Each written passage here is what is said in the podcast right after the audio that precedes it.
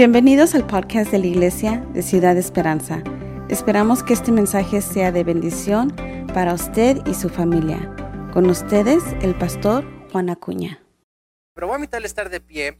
Ah, estamos tomando, haciendo una serie que se llama ah, el, el, pasaje más buscado, el pasaje más buscado en la Biblia.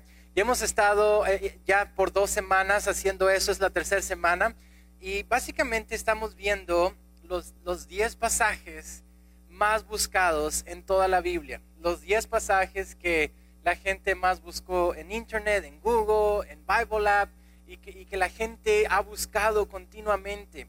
La semana pasada vimos Juan 3.16, el miércoles vimos Génesis 1.1, también vimos el, el, el, mayor, el, The Great Commandment, el, mandamiento a, los discípulos de Jesús. Y el día de hoy estamos viendo Jeremías capítulo 29. Jeremías 29, 11 es el segundo versículo más buscado en, en, Google, es el segundo versículo más buscado en aplicación de la Biblia y aparentemente es uno de esos versículos que mucha gente, aunque no conoce mucho de Dios, ha leído o ha escuchado en algún momento.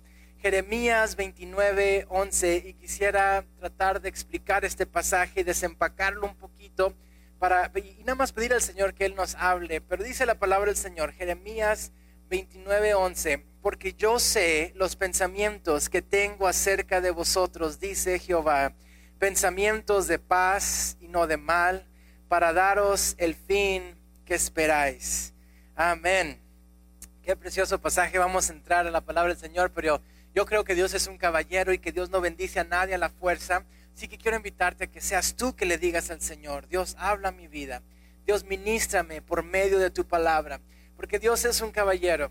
Así que si quieres algo de Dios, es nada más cuestión de que tú le digas al Señor. It's just a matter of you telling God, God, speak to my life. Dios habla mi vida.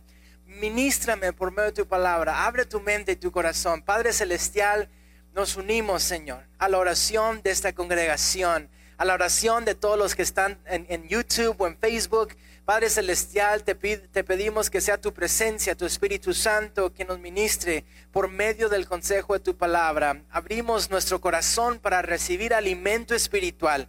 Señor, danos agua fresca, agua de tu palabra, que nos renueve nuestra fe, nuestras fuerzas, nuestra pasión en ti, en el nombre de Cristo Jesús. Amén y amén. Puede tomar asiento en esta hora. Y si tiene su Biblia ahí en Jeremías capítulo 29, Jeremías 29 es uno de esos pasajes que es muy mal entendido.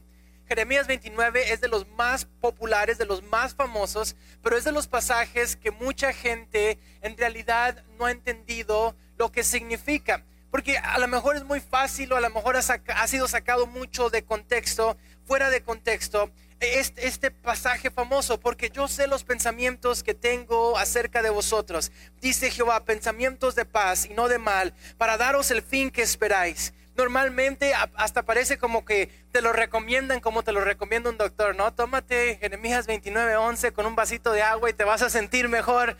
Pero sabe que Jeremías 29:11 no necesariamente está diciendo lo que hemos escuchado tantas veces decir de Jeremías 29:11 normalmente se ata a un mensaje motivacional, normalmente se ata a un mensaje nada más de, de, empujarte a hacer cosas mayores, más grandes y, y qué padre, porque, porque habla en parte de esas cosas, pero es un poquito más profundo todavía lo que está diciendo aquí Jeremías 29. E, empieza el pasaje cuando Jeremías le dice al pueblo de Dios, dice, estas palabras son precisamente para Jerusalén, a los ancianos que habían quedado, de los que fueron transportados, y a los sacerdotes y profetas y todo el pueblo que Nabucodonosor llevó cautivo de Jerusalén a Babilonia. Este pasaje era para el pueblo de Israel. Y el pueblo de Israel recibió estas palabras cuando ellos fueron llevados cautivos como esclavos a Babilonia. Empezaron a levantarse profetas profetas que querían motivar mucho a las personas, que a lo mejor tenían una muy buena intención, pero estos profetas que empiezan a levantarse, empiezan a profetizar al pueblo de Dios y empiezan a decir, Dios los va a rescatar en unos días, en, en, cuestión de semanas Dios va a hacer la obra, entera. Nada más espérense. Dios va a hacer ah, milagros, Dios les va a dar victorias. Hagan un ejército y, peleen en contra de Babilonia y, y luchen en contra de este mundo. Y había muchos profetas que estaban predicando que la respuesta de Dios iba a ser inmediata. Muchos profetas diciendo la respuesta de De hecho, si, si, te atrasas un poquito, un capítulo antes, el capítulo 28, precisamente cae un juicio sobre uno de esos profetas. Cuando Dios tiene que reprender esa palabra. Y dice, no, no voy a responderles inmediatamente. Mi respuesta no va a venir inmediata.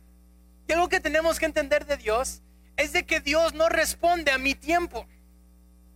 Dios no responde al tiempo de una cultura, dice Jensen Franklin, ah, eh, eh, eh, tenemos una cultura microwave, pero a un Dios que le gusta cocinar a su tiempo. un Dios que le gusta tomarse su tiempo para cocinar las cosas bien.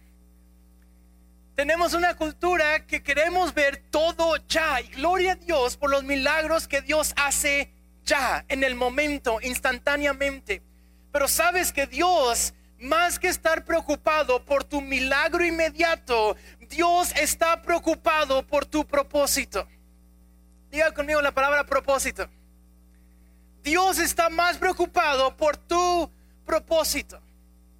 Dice, mira lo que dice Jeremías viene Jeremías y el versículo 8 dice, porque así ha dicho Jehová de los ejércitos, Dios de Israel, no os engañen vuestros profetas. Jeremías 29:8. No os engañen vuestros profetas que están entre vosotros, ni vuestros adivinos, ni atendáis a los sueños que soñáis, porque falsamente os profetizan ellos en mi nombre. No los envié, ha dicho Jehová, porque así ha dicho Jehová, cuando a Babilonia se cumplan los 70 años, yo os visitaré y despertaré sobre vosotros mi buena palabra para haceros volver a este lugar. Y entonces entra el pasaje porque yo sé los pensamientos que tengo acerca de vosotros.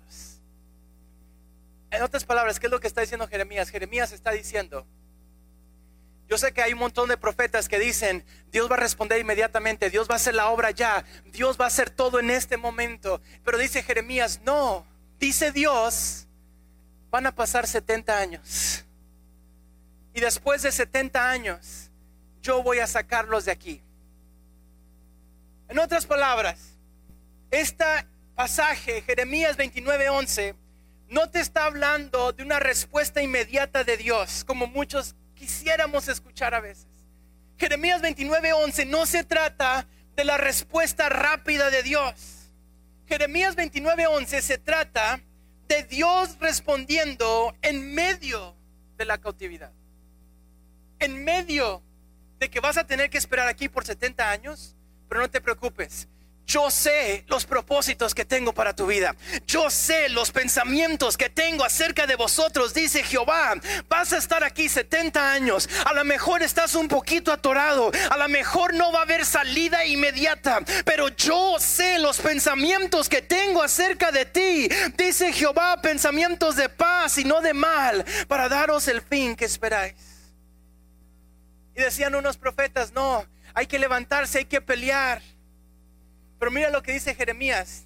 Jeremías dice, edificad casas y habitadlas y plantad huertos y comed el fruto de ellos. Casaos y engendrad hijos y hijas. Dad mujeres a vuestros hijos y dad maridos a vuestras hijas para que tengan hijos e hijas y multiplicaos ahí y no os disminuyáis y procurad la paz de la ciudad, la cual es la cual os hice transportar y rogad por ella a Jehová, porque en su paz tendréis vosotros paz. Wow. Eh, no, sé si captaron lo que está diciendo aquí Jeremías. Jeremías dice, yo sé que hay muchos profetas que están diciendo, hagan una revolución y destruyan la ciudad y escápense porque Babilonia son los malos. Pero luego viene Jeremías y dice, no, Dios no los va a sacar de esta esclavitud. Van a pasar 70 años. Pero ¿sabes lo que dice Dios? En medio de la esclavitud, Dios les va a dar paz. Así que cásense, tengan hijos, multiplíquense. Pero luego, luego mire lo que dice Jeremías. Jeremías dice, oren por la paz de Babilonia. Oren y procurad la paz de la ciudad a los cuales hice transportar y rogad por Babilonia. Rueguen al Señor por esta ciudad, que aunque es una ciudad malvada, oren por ella para que Dios obre poderosamente en esta ciudad. En otras palabras, ¿qué es lo que estaba preocupado Dios?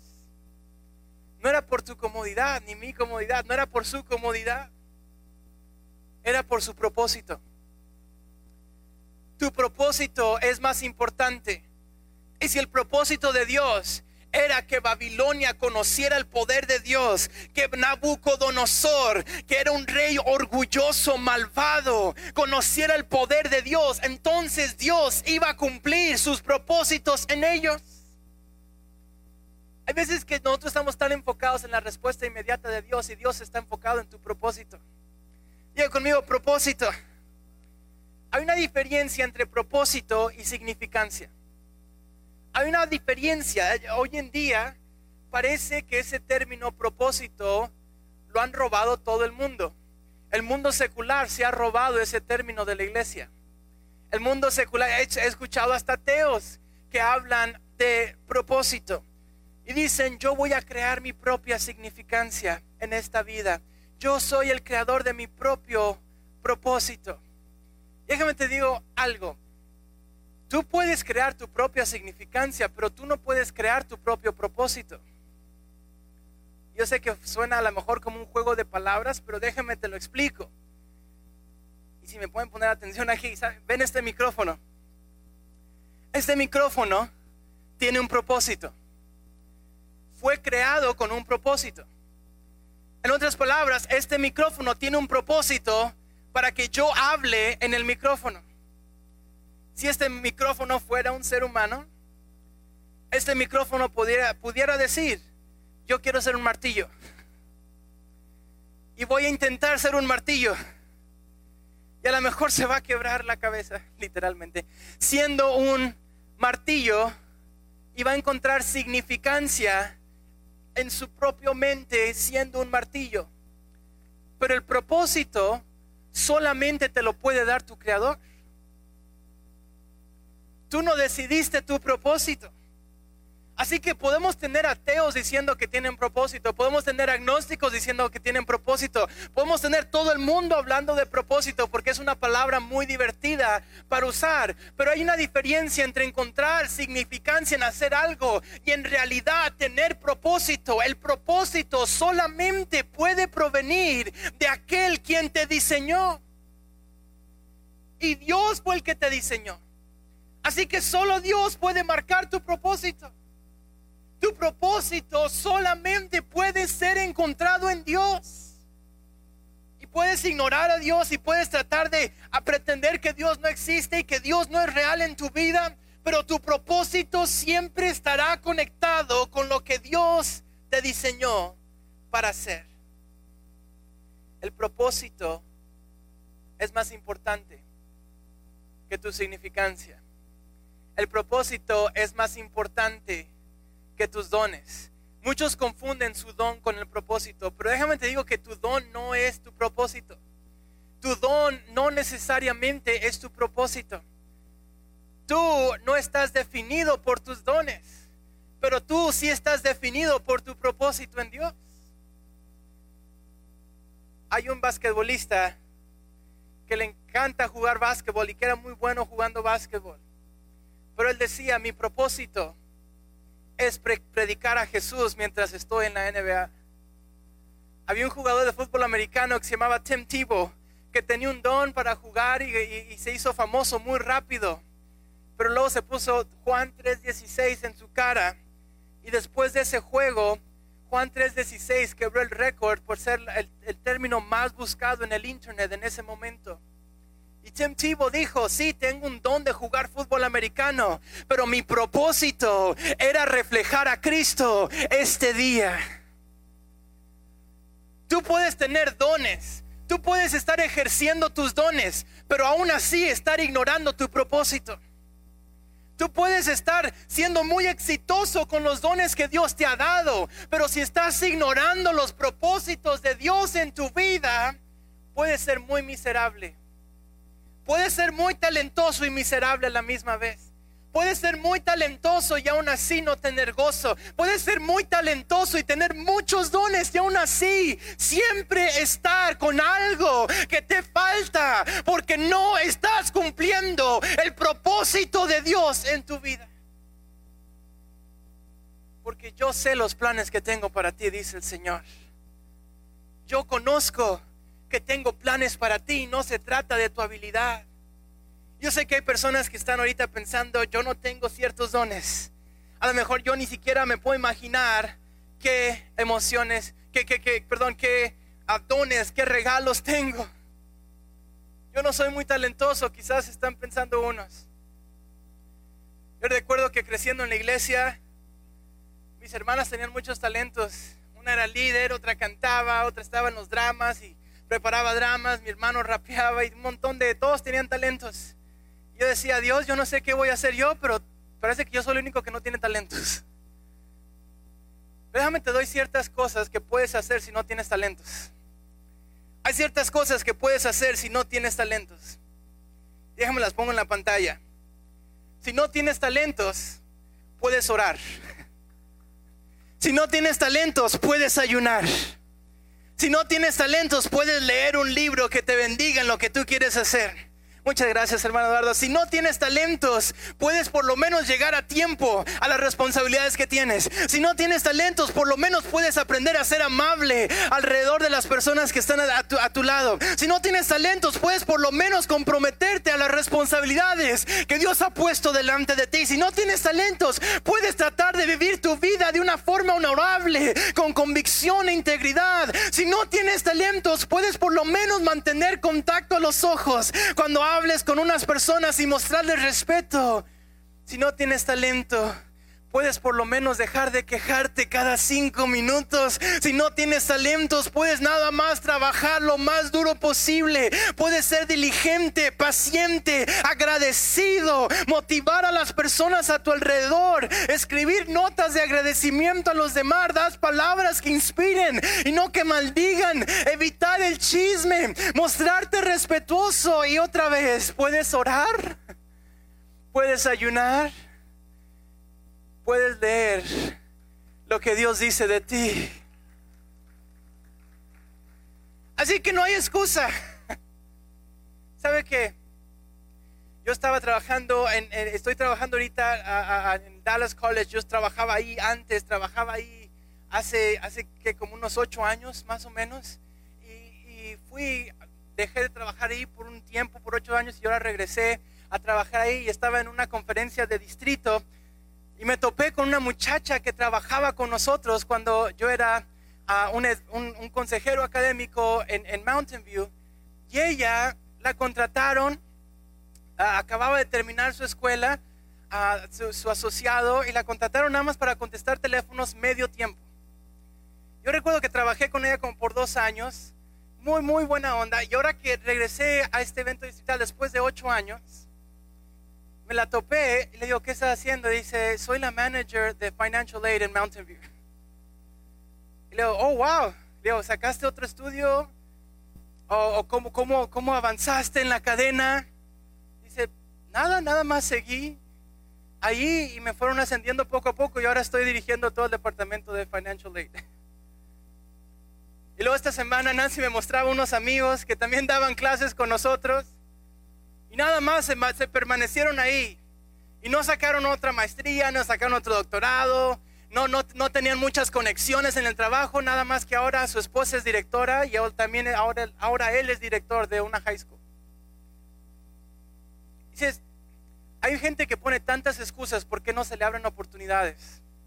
Y hay veces que hay gente que dice, es que no tengo talento, es que no tengo dones, es que no tengo conexiones, es que no tengo esos regalos que tienen otras personas, es que no tengo los privilegios que ellos tienen, es que no tengo esto y esto y esto y esto y esto. Pero sabes que las personas que nosotros hemos visto ser exitosas son personas que simple y sencillamente no se rinden, que en vez de quejarse siguen caminando. Son personas que han aprendido a sacudirse el polvo de los pies, levantarse y seguir caminando. Tú puedes estar consciente de tus, de tus debilidades, pero no puedes tener excusas. Tú puedes estar consciente de, lo, de las limitaciones que tienes, pero es diferente estar consciente de tus limitaciones y poner excusas de por qué no le estás siendo fiel al propósito de Dios en tu vida. Hay una diferencia. Tú y yo no fuimos creados a la imagen de Dios para poner excusas. Tú y yo no creemos en la coincidencia. Tú y yo como cristianos, yo no creo en la coincidencia, no creo que es coincidencia que Dios te ha abierto las puertas que te ha abierto, no creo que es coincidencia que Dios te ha permitido conocer a la gente que has conocido. Así que en vez de alimentar nuestra mente de tanto pesimismo, alimenta tu mente de fe y de propósito y de saber que donde quiera que estés, en vez de quejarte, mira la oportunidad. Dios, ¿qué estás haciendo en esta circunstancia? Dios, ¿qué vas a hacer en medio de mi ciudad? Este año, en marzo, íbamos a tener un aniversario. Había más de dos mil personas registradas. Nuestra iglesia jamás había hecho algo así. ¿Cuántos se acuerdan? Lo vamos a hacer todavía en el nombre de Jesús. Pero cuando llegó la fecha, dos días antes, la ciudad cerró todo y no nos permitieron tener el evento. ¿Y sabe qué? Cuando pasó eso, nos dijimos, vamos a hacer eventos por internet, vamos a hacer más servicios, vamos a grabar y empezamos a hacer, hicimos una aplicación de iPhone que nunca habíamos hecho, abrimos un canal de YouTube, empezamos a tener un montón de, seguidores por estas redes sociales y luego también tuvimos la oportunidad hasta tener grupos internacionales como Miel San Marcos, a tener predicadores que nunca habíamos pensado que íbamos a tener. Pero sabes, hace como un mes, y estaba platicando con Nancy y, Emilio y María el viernes, hace como un mes, no, no me había pasado ni siquiera por la mente esto, pero hace como un mes alguien me dice, qué frustrante lo que les pasó. Preparar todo, invertir tanto. Qué frustrante que no se hizo nada. Y luego alguien que está al lado de él también me dice, sí, sí, ¿cómo te sientes? Está bien a veces sentirse cansado. Y yo en mi mente pensando como que hay algo mal conmigo porque no me, no me sentí frustrado. Pero cuando empecé a escuchar que otros dicen que lo normal es que te frustres, algo en mí como, como que empezó a cambiar y me empecé a frustrar. A lo mejor sí me debí de frustrar. Ya pasaron más de seis meses y no me frustré y vimos el poder de Dios y vimos un avivamiento y hemos visto almas salvas y hemos visto el poder de Dios. Pero después de seis meses alguien me dice, eso te debió de frustrar más. Y hay algo que sucede Déjame te digo que las ideas tienen consecuencias. Las ideas tienen consecuencias. Y si tú empiezas a dejarte guiar por las ideas de otras personas, al rato van a producir lo que producen ellos. ¿Sabes que es triste? Como mucha gente agarra sus consejos de matrimonio, no de la palabra del Señor, sino de artistas de Hollywood que se han divorciado cinco veces. Hay personas que todas sus decisiones morales las basan en personas que no son morales. Y tarde que temprano, esas ideas son como una semilla que es plantada en tu mente. Y después de semanas y después de meses y después de años empieza a brotar ese chisme, esa crítica, ese celo, esa frustración que no estaba ahí. Pero por eso les tiene que decir Dios al pueblo, No, no les voy a dar una respuesta inmediata. No, no les estoy dando la victoria enorme que ustedes quieren que les dé. Yo sé que hay profetas que están diciendo un montón de cosas, pero yo no los envié. Van a estar aquí 70 años, pero les quiero recordar algo. A lo mejor están escuchando muchas voces de derrota. A lo mejor están escuchando mucho pesimismo. Pero por eso dice el Señor, dice el Señor, yo sé los propósitos que tengo para ti. Y aunque tú no los veas, yo sí los veo. Y aunque tú no veas que estoy obrando en tu vida, yo sé, dice Jehová, los propósitos, los pensamientos que tengo acerca de ti. Ellos tienen pensamientos de ti, pero yo tengo pensamientos de ti. El mundo piensa cosas de ti, pero dice el Señor, yo sé los pensamientos que tengo acerca de ti. No te dejes guiar lo que los demás piensan de ti. Yo sé los pensamientos que tengo de ti, dice el Señor. Los pensamientos de Dios son más importantes que los pensamientos de los demás. Hace un mes me pasó eso y estaba como que esa semana como que un poquito frustrado. Y nunca me pasa eso. A lo mejor suena porque soy predicador que siempre me pasa esto, pero cada vez bien, bien, bien raro que me den una profecía. Creo que me ha pasado como tres o cuatro veces en toda mi vida que alguien me da palabra de Dios. Y estamos, creo que era un jueves en la noche, y la prima de Nancy, que no es, no es como que seamos muy tan, you cercanos ni nada, pero me manda un mensaje y me dice la prima de Nancy que tiene que como 17 años. Juan, Dios me dio una palabra para ti. Y esta palabra empieza a hablar de sus propósitos, de sus planes, y no te rindas y no te frustres. Y luego me escribe un líder de jóvenes y me escribe, Dios me dio, como dos horas, después, Dios me dio una palabra para ti. Luego en la mañana me escribe un misionero de Nicaragua, Juan, Dios me dio una palabra para ti. Y digo, wow, eso nunca me había pasado, que me dieran tres personas en cuestión de menos de 24 horas, me dieran tres profecías de la nada. Pero sentí como que Dios me dio una bofetada, ¿no? Nunca te frustraste por lo que yo estaba haciendo en tu vida hasta que escuchaste que alguien más estaba frustrando. Nunca te quejaste de lo que yo estaba haciendo en ti porque veías mi poder y estabas viendo mi propósito hasta que alguien te empezó a tratar de convencer que a lo mejor deberías estar frustrado.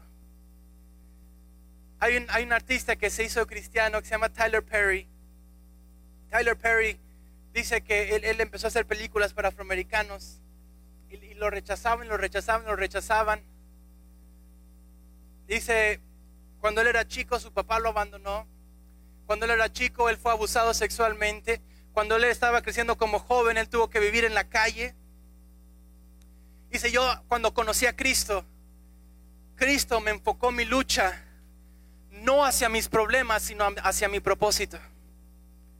Y dijo Tyler Perry, cuando, cuando escribe todas esas películas, dice, yo tuve la decisión de pelear en contra de mi padre que me abandonó. Tuve la decisión de pelear en contra de la pobreza que estaba enfrente de mí. Tuve la, decisión de pelear en contra de las personas que me abusaron sexualmente. Pero dice, cuando Cristo me salvó, empecé a decir, prefiero luchar por el propósito de Dios en mi vida. Y eso es algo que vale la pena luchar. Y el resto es historia en la vida de Tyler Perry. ¿Por qué estás decidiendo pelear tú? ¿Estás decidiendo pelearte por las cosas que te salieron mal o estás peleando por tu propósito? ¿Estás decidiendo pelearte por todo lo malo que te ha pasado o estás peleando por tu propósito? ¿Estás peleando por llevar a cabo el llamado que sientes que Dios ha puesto en tu vida? ¿Estás peleando por serle fiel a Dios? ¿Estás peleando por tus emociones y lo que el mundo dice? Esto te debe frustrar, esto te debe marcar, esto necesitas procesarlo. Pero hay veces que Dios dice, no te preocupes, preocúpate por lo que te he llamado pueblo de Israel estaba diciendo, queremos salir de Babilonia, queremos salir de Babilonia. Dios le dice, no, no van a salir de Babilonia. Hay algo malo que sucedió. Van a pasar 70 años. Yo estoy obrando mi propósito en ustedes. No se preocupen. Pero no se preocupen. Yo sé los propósitos que tengo para ti. En medio de la esclavitud te voy a prosperar. Y en medio de tu circunstancia te voy a dar paz. Y en medio de tu circunstancia voy a bendecirte con esposas, con esposos, con hijos, con nietos. Voy a, voy a traer paz a la ciudad. Te voy a bendecir aún en medio de la ciudad más malvada del mundo. Babilonia era la ciudad más perversa, más violenta, más malvada del mundo. Y en medio de esa ciudad Dios les dice, aquí los voy a prosperar. No necesito llevarlos a Sion para prosperarlos. Aquí los voy a prosperar. Porque no importa si estás en Babilonia o estás en Sion o estás en México o estás en Latinoamérica o estás en China o estás en Estados Unidos. No importa si tienes papeles o no tienes papeles. Te voy a prosperar. No por ti ni por tu talento, ni por si lo mereces o no lo mereces, sino simple y sencillamente sencillamente porque yo sé los pensamientos que tengo acerca de ti. Oh, aleluya. Aleluya. Imagínate. Imagínate que alguien te diera una cuenta de banco y que te pusiera ahí 86 mil 400 dólares todos los días. No escuché muchos amenes, a lo mejor. pensé que iba a ser como que donde caía la bendición. Lo recibo. Imagínate que, que todos los días alguien te depositara en tu cuenta 86.400 dólares. Ahora imagínate que te dijeran, tienes que usarlos hoy porque mañana ya no van a estar todos los días te voy a depositar 86.400 dólares, pero tienes que usarlos hoy. ¿Qué harías tú con ese dinero? ¿Lo dejarías guardado en el banco? No, ¿por qué no? Porque sabes que ya no van a estar ahí mañana. No los puedes acumular. Déjame te digo algo. Tú y yo tenemos 86.400 segundos todos los días tú y yo tenemos 86.400 segundos todos los días para hacer algo con ellos. Y hay mucha gente que toma sus 86.400 segundos diarios y los gasta. Y sabe que puede pasar un tiempo con su familia, pero ignora. Y sabe que a lo mejor puede hacer algo para bendecir a su esposo, alegrarle el día a su esposo, pero lo ignora. Y sabe que a lo mejor puede hacer algo para ahorrar o educarse o leer o, o nada más de ejercer su propósito. Pero dice, me voy a esperar. Y llega un momento donde te empiezas a dar cuenta, casi cuando llegas a los 40 años, porque para ahí voy 38 años, oren por mí, ah, donde ya te empieza, como que el tiempo ya empieza a pasar más rápido con, mi primer baby, sentí como que el tiempo estaba más lento. Cometimos muchos errores y gloria a Dios por el milagro que Dios hizo con JJ, a pesar de sus papás novatos. Pero ahora con el tercer baby parece que todo se está yendo demasiado rápido. Ahora con el tercer baby, a veces que nada me quedo viéndole a sus manitas y me quedo impresionado y me trato de acordar cómo se veían las maritas de JJ cuando él estaba chico, de Sophie. Pero llega un momento cuando el tiempo, sabes que el tiempo se te está acabando. Cuando sabes que el tiempo no es, no va a regresar. No es algo que puedas comprar más. No es algo que no, no, no importa si qué raza eres y cuánto dinero tengas y qué tan importante seas. Tu tiempo y mi tiempo van a llegar. Pero a todos Dios nos da 86.400 segundos diarios. ¿Y qué estás haciendo con esa inversión que Dios te ha dado? Llega un momento donde te empiezas a dar cuenta, porque cuando estaba en mis 20 parecía como que necesitaba encontrar más juegos para perder mi tiempo, ¿no? Porque todo está tan lento. Necesitaba invertir más tiempo en mí, en mi educación, en prepararme, pero muchas veces era como que no, nada más necesito gastar el tiempo porque no tengo nada que hacer. ¿Sabe que muchas de las personas que han impactado el mundo son personas que han hecho algo cuando no tenían nada que hacer? Hay una muchacha que se llama Anne Frank. ¿Cuántos han leído algo de Anne Frank? Especialmente los que están en junior high, ¿no? Casi siempre es un libro que se lee en la junior high, en high school. Anne Frank fue una muchacha que la tomaron presa y murió en un campamento nazi. Pero Anne Frank tuvo que vivir varios años escondida, murió a los 15 años. A los 15 años murió Anne Frank. Pero cuando estuvo escondida sin tener nada que hacer, empezó a escribir. Y empezó a escribir un diario acerca de toda su vida. Y ahorita millones y millones de personas han sido impactados por la vida de Anne Frank al punto que hasta le tienen un museo dedicado a la vida de una niña de 15 años que hizo algo con su tiempo. Hemos dicho esto antes, pero Pablo, Pablo, la mayor parte de sus cartas las escribe mientras está preso. Pablo en la Biblia escribe gran parte de sus cartas, las más fuertes, como prisionero. Cualquier persona a lo mejor hubiera pensado, estoy prisionero, voy a esperar a que salga de esta situación para activar mi propósito. Y Pablo dijo, no, estoy prisionero, tengo un poquito de tiempo, nada más tengo 86.400 segundos, voy a hacer algo con este momento que Dios me ha regalado. Libro Apocalipsis se cree que fue escrito por Juan en la cárcel, a punto de morir. Quizás muchos le dirían a Juan, Juan, pues ya estás viejito, ya hiciste mucho por Dios, ya ni te preocupes. Pero ahí en la cárcel empieza a buscar la presencia de Dios y recibe revelación de Dios y recibe el libro de Apocalipsis que ha impactado al pueblo cristiano por siglos. ¿Qué estamos haciendo tú y yo con el tiempo que tenemos? ¿Qué estamos haciendo? Porque parece que todo el mundo quiere vivir más, más tiempo, ¿no? Todo el mundo está viendo la posibilidad y cómo podemos extender nuestras vidas en esta tierra. Pero la pregunta es ¿por qué? ¿Por qué quieres vivir más tiempo?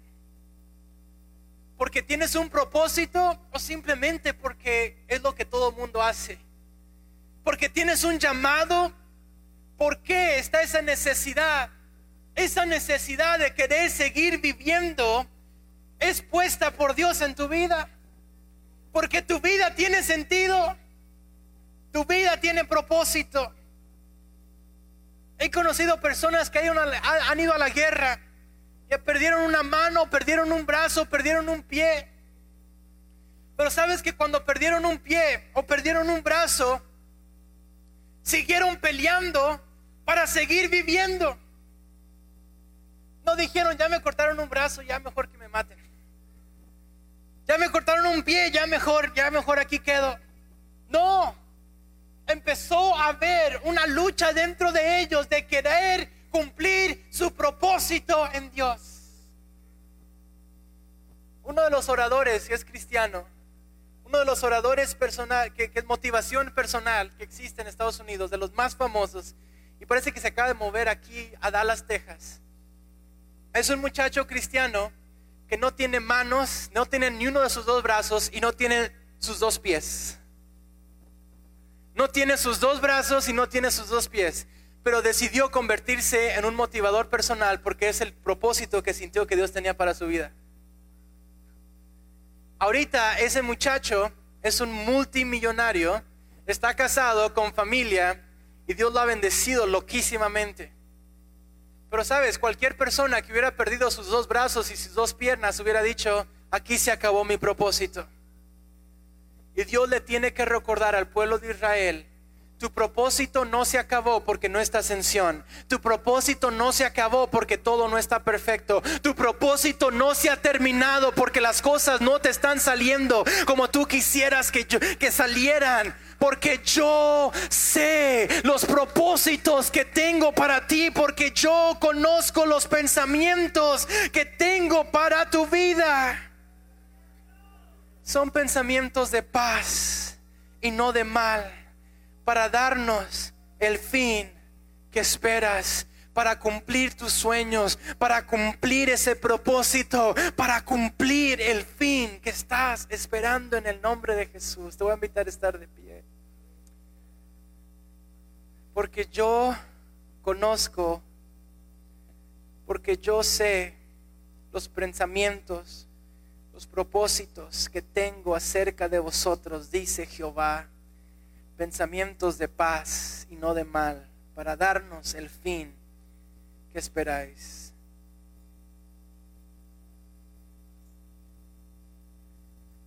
Aleluya. Aleluya. ¿Por qué no cierras tus ojos un momento? Dile, Señor, ayúdame a cumplir mi propósito, Señor, en esta tierra. A cumplir, Señor, cada propósito por el cual me has dado hijos, por la cual me has dado mi esposo, por la cual tengo mi esposa, por la cual me has dado este trabajo. Ayúdame, Dios, a cumplir tu propósito por el cual me has traído esta iglesia, por la cual me has traído esta ciudad. Dios, ayúdame a cumplir tu propósito. No quiero nada más dejar que pase el tiempo. No quiero nada más perder el tiempo y perder mis 86.400 segundos diarios. Yo necesito cumplir tu propósito, Dios. En el nombre de Jesús. Si tú no sabes, no tienes idea cuál es el propósito de Dios, dile, Señor, permite que sea fiel. Permite que sea fiel a esforzarme, a llegar a tiempo, a ser amable, a no perder el tiempo.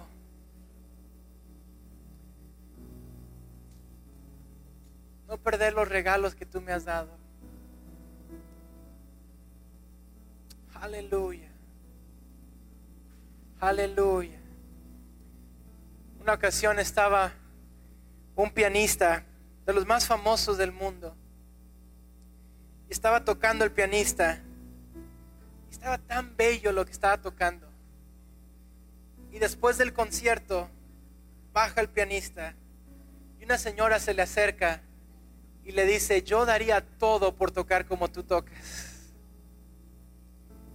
Y el pianista le dice, no es cierto.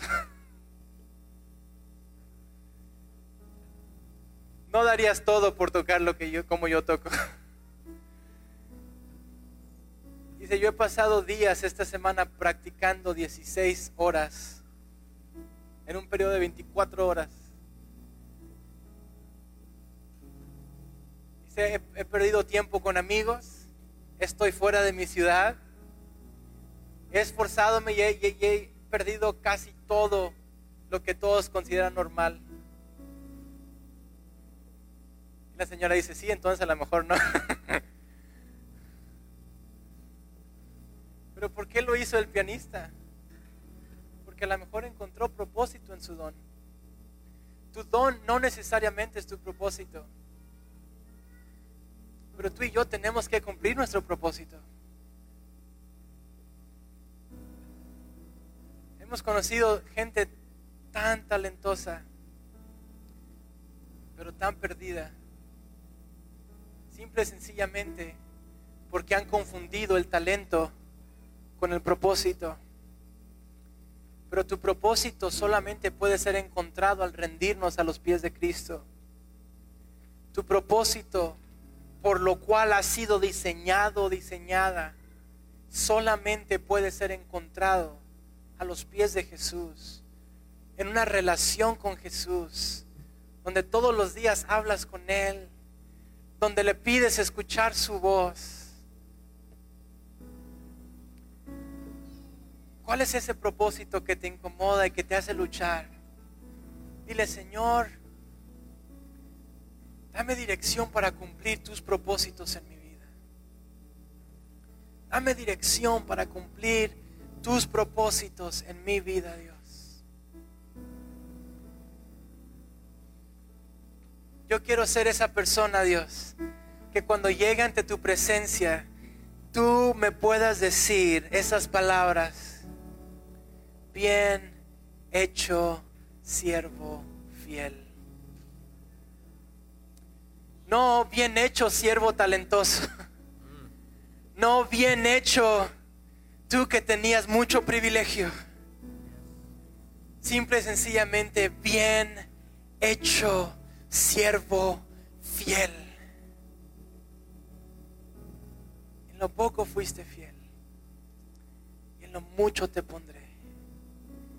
Entra. Aleluya.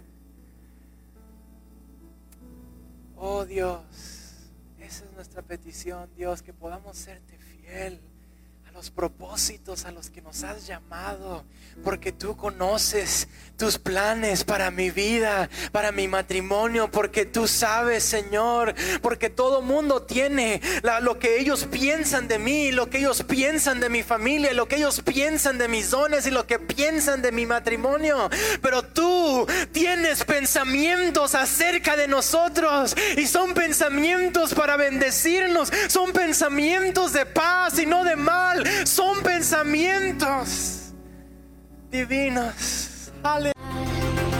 Esperamos que este mensaje haya sido de bendición para su vida. Si desea más información sobre nuestra iglesia, búsquenos en redes sociales o en nuestra página web, ciudadesperanza.org. Gracias.